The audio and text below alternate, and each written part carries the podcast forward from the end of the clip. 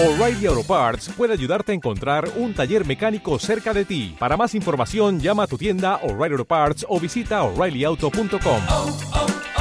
O'Reilly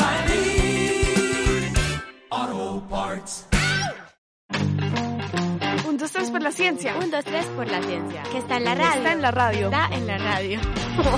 ¿Qué es la gordofobia? Esta es la pregunta que tenemos hoy en 1, 2, 3 por la ciencia, un programa de la Universidad de los Niños EAFIT. Hoy, a diferencia de otros programas, no estamos en la cabina de acústica, emisora web de la Universidad de EAFIT, sino desde cada una de nuestras casas en conexión virtual para seguir las medidas de aislamiento preventivo frente a la pandemia causada por la enfermedad COVID-19. Mi nombre es Agustín Patiño, periodista de la Universidad de los Niños EAFIT, y me acompañan Eyelin Higuita y María Carolina Giraldo. ¿Cómo están Eyelin y María Carolina? Yo bien. Muy ¿Y bien, Agustín. ¿Cómo están? Muy También. bien, Evelyn, muchas gracias. Ah, qué bueno que están bien todos ustedes. Hoy vamos a hablar sobre la gordofobia y eso se enmarca, digamos, en toda una discusión muy actual sobre el cuerpo, ¿cierto? Sobre la percepción que tenemos sobre nuestro propio cuerpo, sobre el cuerpo de los demás y sobre las relaciones, pues, que eso implican. Yo les quiero mostrar una imagen y les voy a pedir que me la describan, por favor. Empecemos con María Carolina. ¿Qué estamos viendo ahí? Bueno, es una escultura, es una escultura muy antigua, es una escultura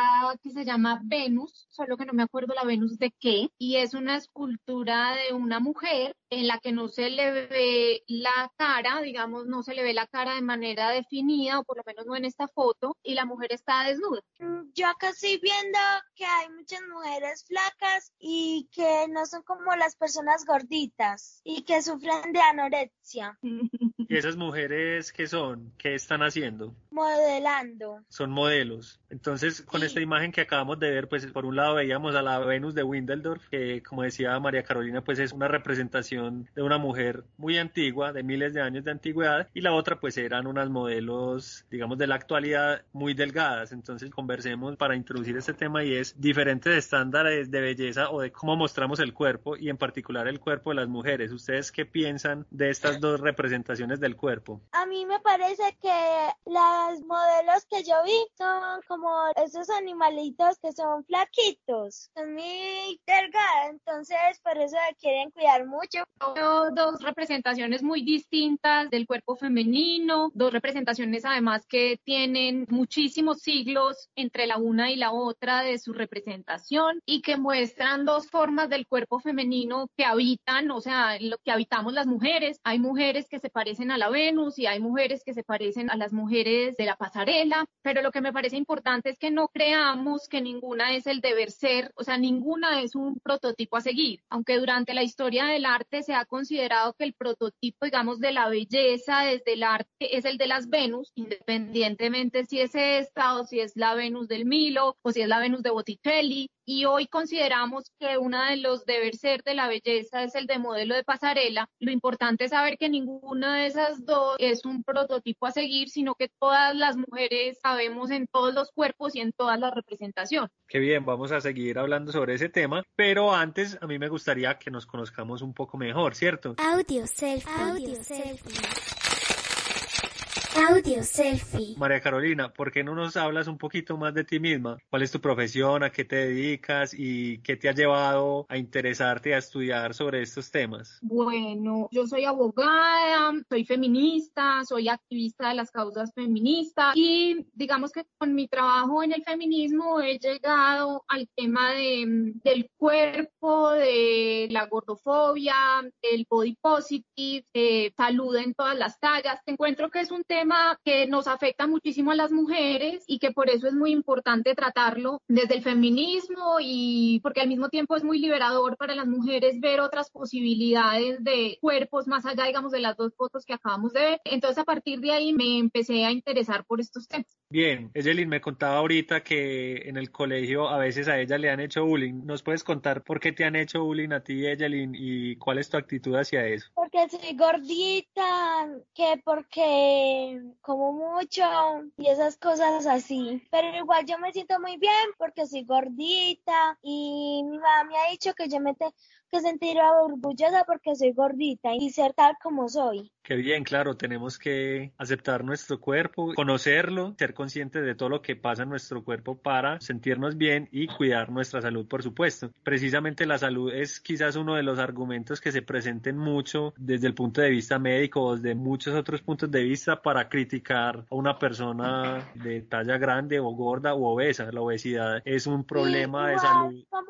Yo, como soy una niña así, en cambio hormonal en una etapa de crecimiento. Claro que sí, los cambios hormonales generan un montón de cambios en nuestro cuerpo, ¿cierto? Y también los cambios en estado de ánimo. Incluso en algún programa de 1, 2, 3 por la ciencia también abordamos el tema de las hormonas y cómo cambian nuestro cuerpo. Entonces, la forma de nuestro cuerpo tiene mucha relación con la salud también. ¿Qué se puede decir, María Carolina, sobre la relación de la obesidad y la salud? Muchas personas critican a las personas que están altas de peso porque no cuidan su salud o que es claramente un problema de salud. ¿Qué se puede ver ahí? ¿Cuándo es cuidar la salud y cuándo es, digamos, avergonzar a otra persona simplemente por su peso? A ver, yo creo que hemos confundido la preocupación. Hay dos preocupaciones y es una que es la preocupación estética y la preocupación por la salud. Dice que una persona es obesa, es una persona que tiene un índice de masa corporal superior a 25 y si está entre 25 y 22 se dice que esa persona tiene sobrepeso. Entonces, las tablas de índice de masa corporal fueron creadas a principios del siglo XX por las aseguradoras norteamericanas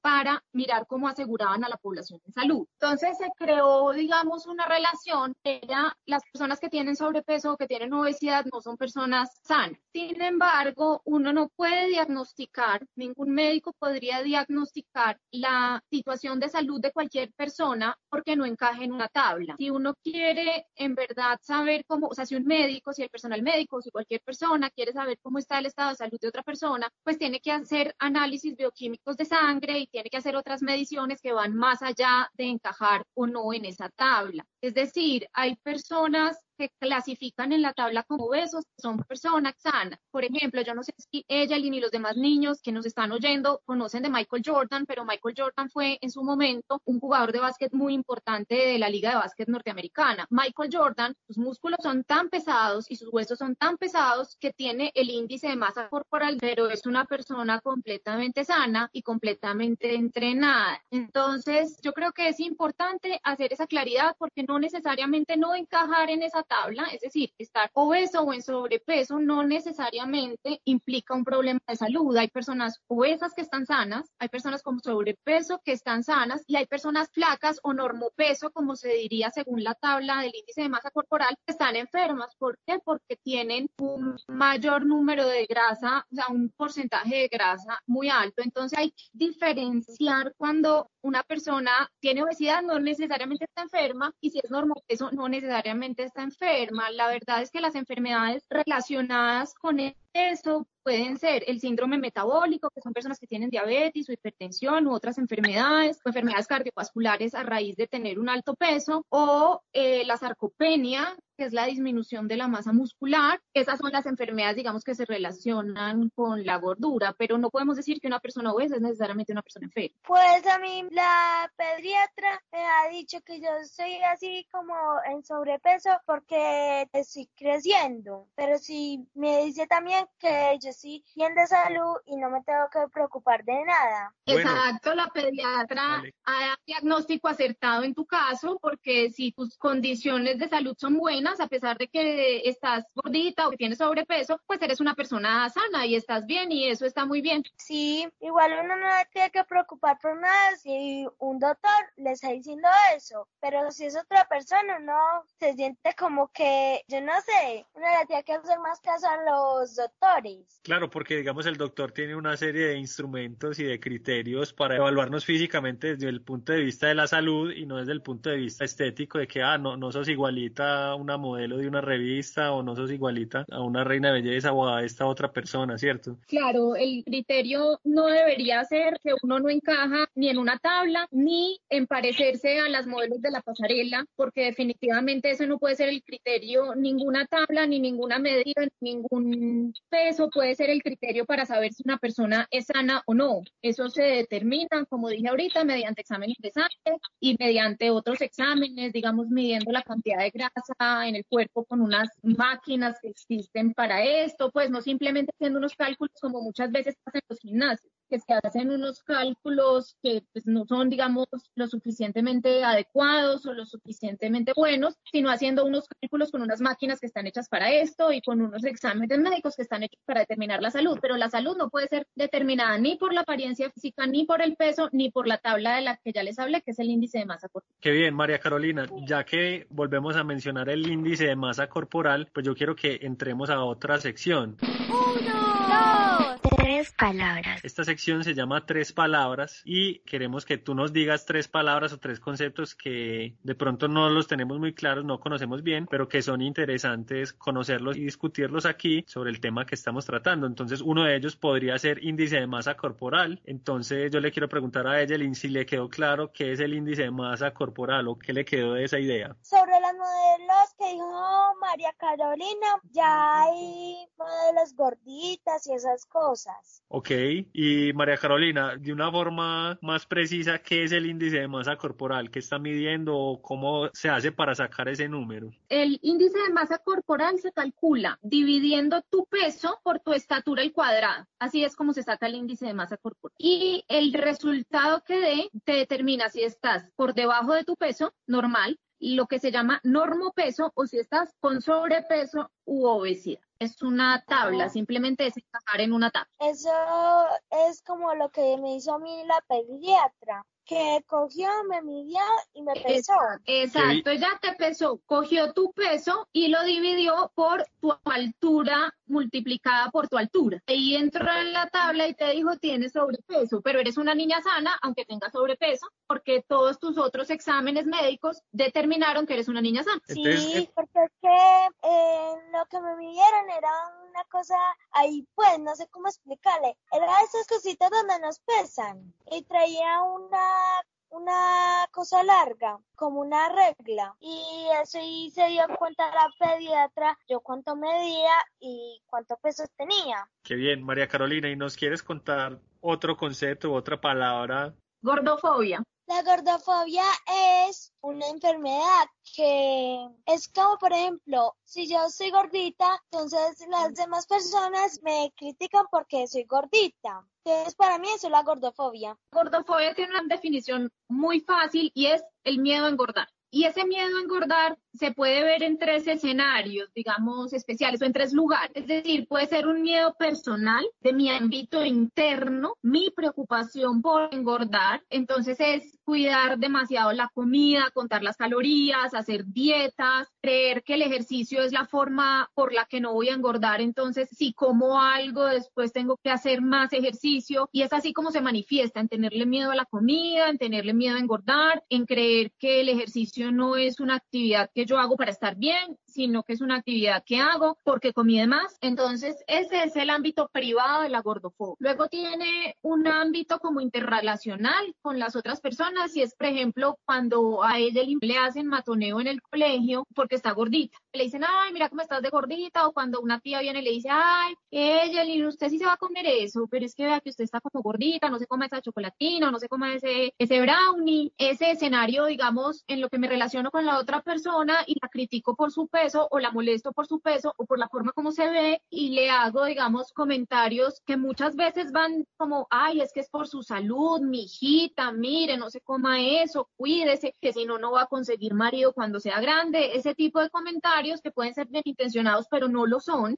o cuando ya es una cosa mucho más profunda y mucho más dolorosa, como lo que puede pasar en los colegios con los niños que sienten rechazo o ya hacen prácticas realmente pesadas porque una persona eh, es gorda. Perdón Ese es el que ámbito. interrumpa, pero a mí eso me decían en el colegio, me hacían bullying, entonces yo cogía, me metía el dedo, apenas acababa de comer, iba al baño y me metía el dedo para vomitar y esas cosas y yo ya no podía comer, entonces mi mamá me explicó que yo no tenía que sentirme mal por lo gordita que era. Exacto, muy bien lo que dice tu mamá y muy bien que dejaste esa práctica de ir a vomitar, eso no está bien Y entonces ahí podemos ver dos formas de la gordofobia. Una es la que te dije que es interrelacional con las otras personas, es decir, tus compañeros del colegio te molestan porque estás gordita y entonces ya se ve la gordofobia. La otra forma de gordofobia de la que hablé es tu miedo ya personal a decir, bueno, tengo que ir a hacer algo para no estar gordita como vomitar. Entonces esos son dos escenarios donde se ve la gordofobia y el tercer escenario donde se ve la gordofobia o el tercer lugar es el institucional. Es decir, es cuando los gordos salen, digamos, a interactuar con la sociedad, con las instituciones, con diferentes cosas y se sienten discriminados por su condición de gordos. Entonces, el sistema de salud, digamos que en Colombia no tenemos estadísticas al respecto, pero en Argentina, digamos que es un país latinoamericano y cercano, existe el Instituto Nacional contra la Discriminación, el Racismo y la Xenofobia y ha recibido información, ha recibido quejas sobre los casos en que las personas gordas se sienten discriminadas y el mayor número de quejas es hacia el sistema de salud. No todos los profesionales de salud de Ejelin son tan buenos como tu pediatra y tan comprometidos como es tu pediatra y muchas veces le dicen a las personas gordas que cualquier patología que tienen se debe a la gordura. No son como tu pediatra que dicen, no, tú eres una persona con sobrepeso, pero eres una persona con sobrepeso sana. Entonces las personas gordas sienten mucha discriminación en el sector salud, luego en el trabajo y en el colegio, como tu caso, las personas que te discriminan ahí y también pasa en escenarios como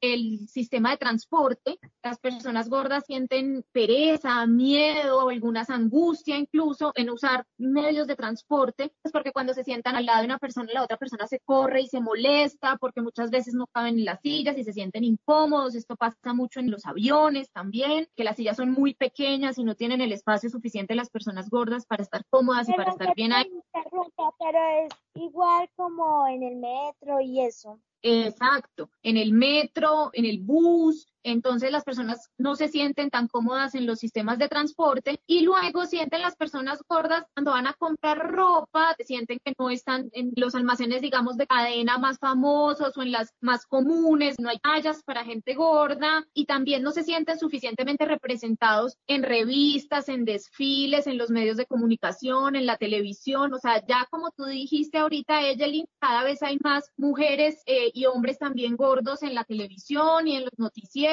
y en los programas de entretenimiento y ahora en las redes sociales ni hablar, porque ya ellos mismos pueden, digamos, que subir sus contenidos, pero antes eso no era tan visible. Bueno, María Carolina, ¿habría una última palabra o concepto que te gustaría que discutiéramos? Es un concepto del inglés que se llama el body positive, que me gustaría traerlo al español como, no sé, una forma positiva de ver el cuerpo. Ok, ¿y qué podríamos decir del body positive? ¿Qué es eso? ¿Es un movimiento? ¿Es una tendencia? ¿Es una nueva forma de ver el cuerpo o no tan nueva? Evelyn nos va a dar su concepto.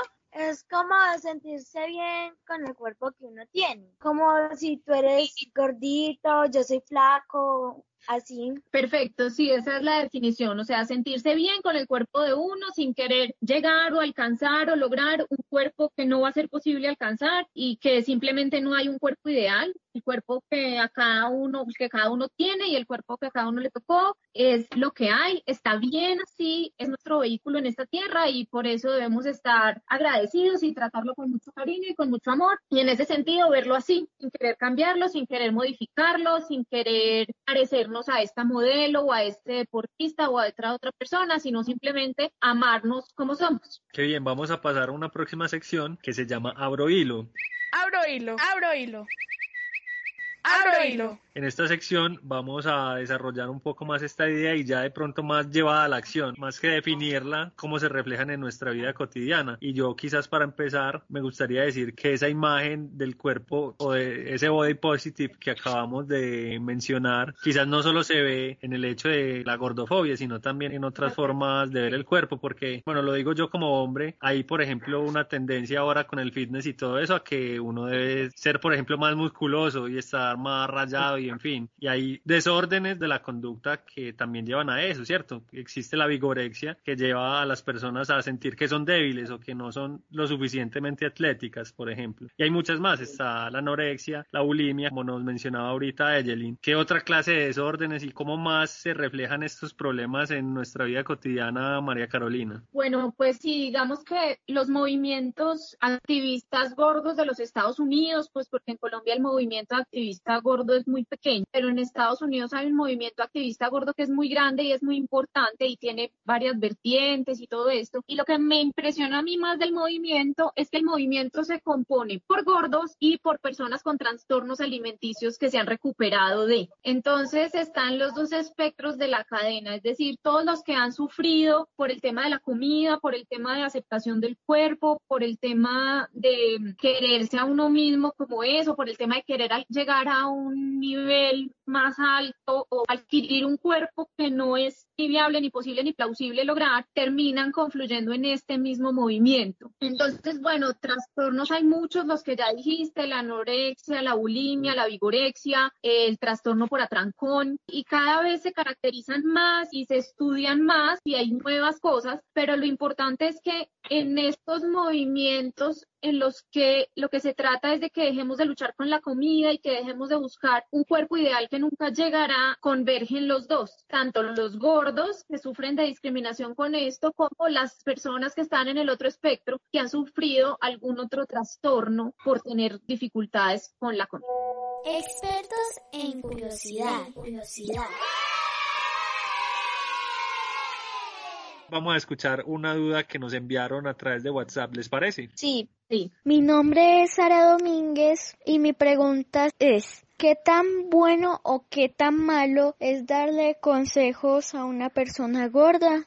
Pues es malo porque uno no sabe qué contraindicaciones a uno le van a dar o qué consecuencias. Yo creo que esto es clave, la pregunta es muy buena y es fundamental y no solo con las personas gordas, con todas las personas. Uno no debería opinar sobre el cuerpo de otras personas, nunca. Estamos muy acostumbrados a tener siempre un comentario sobre el cuerpo de los otros, sobre todo sobre el cuerpo de las mujeres, pero ahora también sobre los hombres. Entonces es cómo estás de musculoso o cómo estás de linda o cómo estás de flaca o cómo estás de gorda o qué te pasó en la piel, cómo estás de brotada. Eh, ningún comentario, ni bueno ni malo. Uno no debería hacer juicios sobre los cuerpos de las otras personas porque además nadie te los está pidiendo. Una cosa distinta si te están pidiendo un comentario, mira cómo me queda esta falda, crees que estoy muy gorda, es una cosa distinta a ir por el mundo opinando sobre los cuerpos de otras personas. Esto es muy importante y es muy importante no solo con las personas gordas, porque como les digo, todo este movimiento del activismo gordo está compuesto por los dos espectros, las personas gordas las personas que vienen recuperándose de trastornos de alimentación. Y todas las personas o muchas de los testimonios de las personas que vienen recuperándose de trastornos de alimentación son cuando me dijeron que estaba más linda, cuando me dijeron que estaba más flaca, cuando me dijeron que estaba más fit. Yo estaba en el peor de los mundos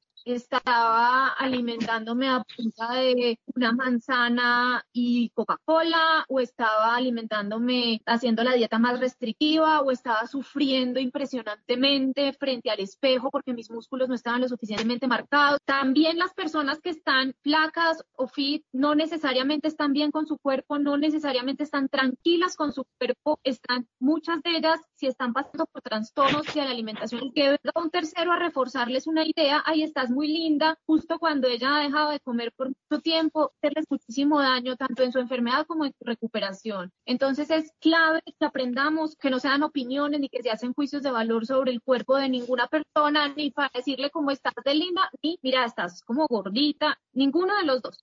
Eso no se debe hacer, al menos de que la persona nos pida un concepto al respecto. Pues sí, es mejor no opinar en ese sentido, porque uno no sabe qué mal se va a sentir en ese, en ese momento. María Carolina, ¿y cómo podría ayudar uno una persona que puede tener un problema de obesidad, que digamos está teniendo una alimentación que no es muy buena? Claramente nos dijiste que puede pasar en una persona que no es obesa también, ¿cierto? Hay muchas clases de desórdenes y problemas que hay ahí, pero uno cómo podría hacer para ayudar, por ejemplo, a una persona que puede necesitar ayuda sin, digamos, recalcarle, sin avergonzarlo, sin, sin que sea, digamos, más hiriente o sin que sea hiriente, pues, sino como, como precisamente buscar que sea algo por ayudar a la salud? Pues mira, lo que recomiendan la gente que ha trabajado mucho en estos temas y desde los grupos de activismo gordo es que las personas que están teniendo problemas con su alimentación, no importa en qué espectro, es que tienen, digamos, una situación más compleja de fondo, que se sienten solos, que sienten que la vida se está, los está sobrepasando por algún caso, que perdieron un trabajo, que perdieron afectivamente a alguien y que necesitan como más ayuda y comprensión desde la emoción que desde la comida. Es decirle, es decirle, mira, estás comiendo muy mal, sino indagar cuáles son las causas que están llevando a la persona a que no se esté tratando con cariño, que no se esté cuidando, que y cuidando no me refiero a no comer este tipo de cosas, sino que no se esté cuidando a sí mismo, bien sea porque o, está con una alimentación desbordada o porque está carente de alimentación, ¿cierto? Y eso es fundamental. Otra cosa es indagar por qué la persona, digamos, está con ese estilo de vida y si es una persona sedentaria, indagar por qué la persona es sedentaria. Lo que han podido establecer en investigaciones en Estados Unidos es que muchas veces las personas gordas son sedentarias porque no les queda tiempo. Muchas de esas personas tienen doble trabajo, más hijos y un mundo de cosas. Entonces, si uno en verdad quiere ayuda y venir, ¿por qué no hacemos ejercicio juntos? Entonces, no, porque tengo dos trabajos o porque estoy haciendo un trabajo y una maestría o porque estoy haciendo doble programa en la universidad y no me queda tiempo. Entonces, es cómo le ayuda a esa persona. Necesitas que te cuide a tus hijos, necesitas que te ayude con el cuidado de la casa. O sea, ¿cómo puedo ayudarte que tú saques más tiempo libre para ti? Eso también. Moverse es muy importante, digamos, ayudarlos a que las personas que están teniendo problemas de tipo de salud que puedan llegar a hacer alguna actividad física. Hacer una actividad física es muy importante, no importa si conduce o no a bajar de peso, no importa si conduce o no a tener un cuerpo más marcado o a ser más fito, no, no importa, eso no es necesario. Lo necesario es que las personas realicen una actividad física, entonces, ¿cómo puedo yo sacar tiempo para que esa persona la que estoy preocupado por su salud haga una actividad física que sea moderada, que sea buena, que le sea positiva o simplemente decirle, mira, no llegues en el bus hasta la puerta de la casa, sino bájate dos cuadras más allá y te vienes caminando, o sea, empezar a generarle algunos escenarios en los que esa persona pueda empezar a moverse. Sí, por eso uno tiene que darles mucho amor y llevar una buena alimentación. Y para eso hay que ir a uno a un profesional o una nutricionista para que le ayude a llevar una buena alimentación. ¿Y cómo pudiera aprender uno más de eso? Por ejemplo, María Carolina, entremos a una sección que es de recomendados.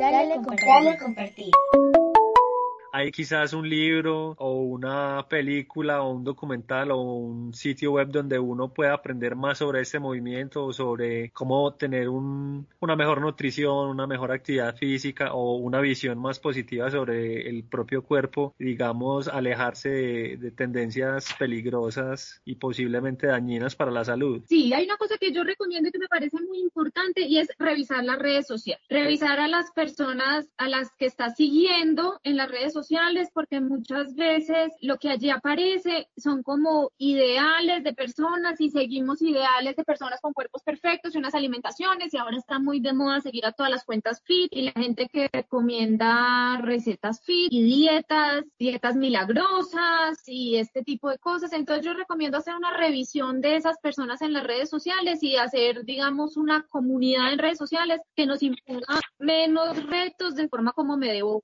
es decir, si finalmente yo estoy en Instagram o en Facebook y termino agotada de los cuerpos divinos que ahí aparecen, todos bronceados, todos fitas, divinas, con unas proteínas, unos pelos perfectos, pues lo mejor es que yo revise si me deja a mí tranquila después de revisar esas redes y yo quedo contenta, si pienso que tengo que salir a saltar al lazo y hacer planchas y hacer abdominales. Entonces esa es mi primera recomendación, como depurar lo que uno se nutre en las redes sociales. Hay gente maravillosa haciendo cosas muy buenas una cantante norteamericana esta semana sacó su video, ella es una persona gorda, muy gorda y dijo, miren, yo me entreno, llevo cinco años entrenándome y así me entreno y pues no soy flaca y así me quedé. O sea, ver ese tipo de contenido es muchísimo más llenador que ponernos un mundo de estándares de mujeres y hombres preciosos al que posiblemente nunca lleguemos porque esos contenidos pues están muy mediados también por edición y todo y eso no hace bien. Esta es mi primera recomendación. Hay un podcast que a mí me gusta mucho que se llama Somos Talla Única, que lo hace una influenciadora y una activista gorda que se llama Fat Pandora, Adriana Converse. Ella habla ahí de temas, de estos temas todo el tiempo. Recomiendo mucho ese podcast, Somos Talla Única. Y recomiendo el libro y también sus redes sociales de Camila Serna. El libro se llama Yo debería ser flaca. Es un libro muy esclarecedor sobre el tema del peso y sobre el tema de la comida y sobre el tema del control y sobre todo lo que yo debería ser. O sea, no hay una forma perfecta de llegar a ser, tener ese cuerpo. Entonces, ese libro de Camila es muy bueno. Lo recomiendo y recomiendo seguirla también a ella en redes. Ella se llama en redes es arroba franca maravilla. Qué bien, muchas gracias. Ejelin, ¿y tú de pronto nos quieres recomendar algo? ¿Una película, un Pues libro? sí, que no nos debemos llevar por la discriminación y, o influenciar por otras personas y ser tal como somos. Yo tengo una curiosidad. Tú tienes, por ejemplo, Instagram y TikTok. ¿Cómo son las personas que tú sigues ahí? No, yo no tengo Instagram ni TikTok. Yo hay veces me pongo a ver videos de TikTok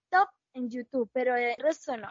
¿Y cómo son esas personas que tú ves en los videos de TikTok? Hay unas personas flacas, otras gorditas, y hay personas que se ríen de los gorditos y eso, y de los flacos. Yo cuando veo que aparece eso, yo mismo quito ese video y pongo otro diferente. Ok, yo creo que en las redes sociales y se ve especialmente, diría yo, en Instagram y en TikTok, hay como un estándar de belleza súper alto. Muchos de los niños y jóvenes que aparecen ahí son muy lindos, pues, y también están como muy producidos muchas veces. Lo que nos decía María Carolina, muchas veces no corresponden tanto a la realidad, sino que o están con filtros o están editados o digamos, bueno, hay muchas cosas que intervienen ahí, ¿cierto? Una recomendación para ustedes y los que me están oyendo, que por favor no se dejen llevar por malas influencias y por favor que se porten bien en el colegio y en la universidad y que sean muy felices. Bueno, yo quiero decirle a Ejelin y a los niños y las niñas que están oyendo este programa de la Universidad de los Niños de la FIT que uno no es su cuerpo, que uno es muchísimo más que su cuerpo y que no hay un cuerpo en el que vamos todos encajar. Hay personas altas, hay personas bajitas, hay personas gordas, hay personas flacas, hay personas con el pelo corto, hay personas con el pelo largo y que no hay nada ni de bueno ni de malo en eso. El cuerpo es ese vehículo que tenemos para transitar la vida y para estar en este mundo y lo tenemos que querer así como es. Y así como es, está bien. Eh, una persona no vale más porque su cuerpo se parezca al de una modelo ni porque se parezca al de un deportista. Una persona vale por millones de cosas, por, por su capacidad de amar, por su capacidad de tener amigos, por su generosidad, por sus ideas, por su capacidad de hacer muchas actividades. Entonces, somos muchísimo más que el cuerpo y ojalá que los niños y las niñas entiendan que el cuerpo es solo un motor que nos ayuda y que está ahí, pero que podemos ser felices en todas las formas y que podemos ser bellos también en todas las formas. Que ojalá no identifiquemos o no creamos que lo bello es igual a lo flaco y que eso es saludable y que en contraposición a eso, lo gordo no es saludable y no es bello, porque eso simplemente no es real. Hay belleza en todas las formas y hay salud en todas las formas. Y que comprendamos que la comida y el ejercicio son dos cosas de nuestra vida que nos tienen que dar mucho placer, que nos tienen que dar mucha felicidad, que nos tienen que llenar el alma y que no pueden ser un sistema como de castigos y de recompensas o de pecado y, y remisión de ese pecado, sino que nos haga muy felices. Muchas gracias María Carolina. Y bueno, a todos los que nos escuchan, los invitamos a estar muy conectados con todos los contenidos de la Universidad de los Niños EAFIT. Pueden encontrarnos en Facebook, Instagram y Twitter como arroba uninoseafit.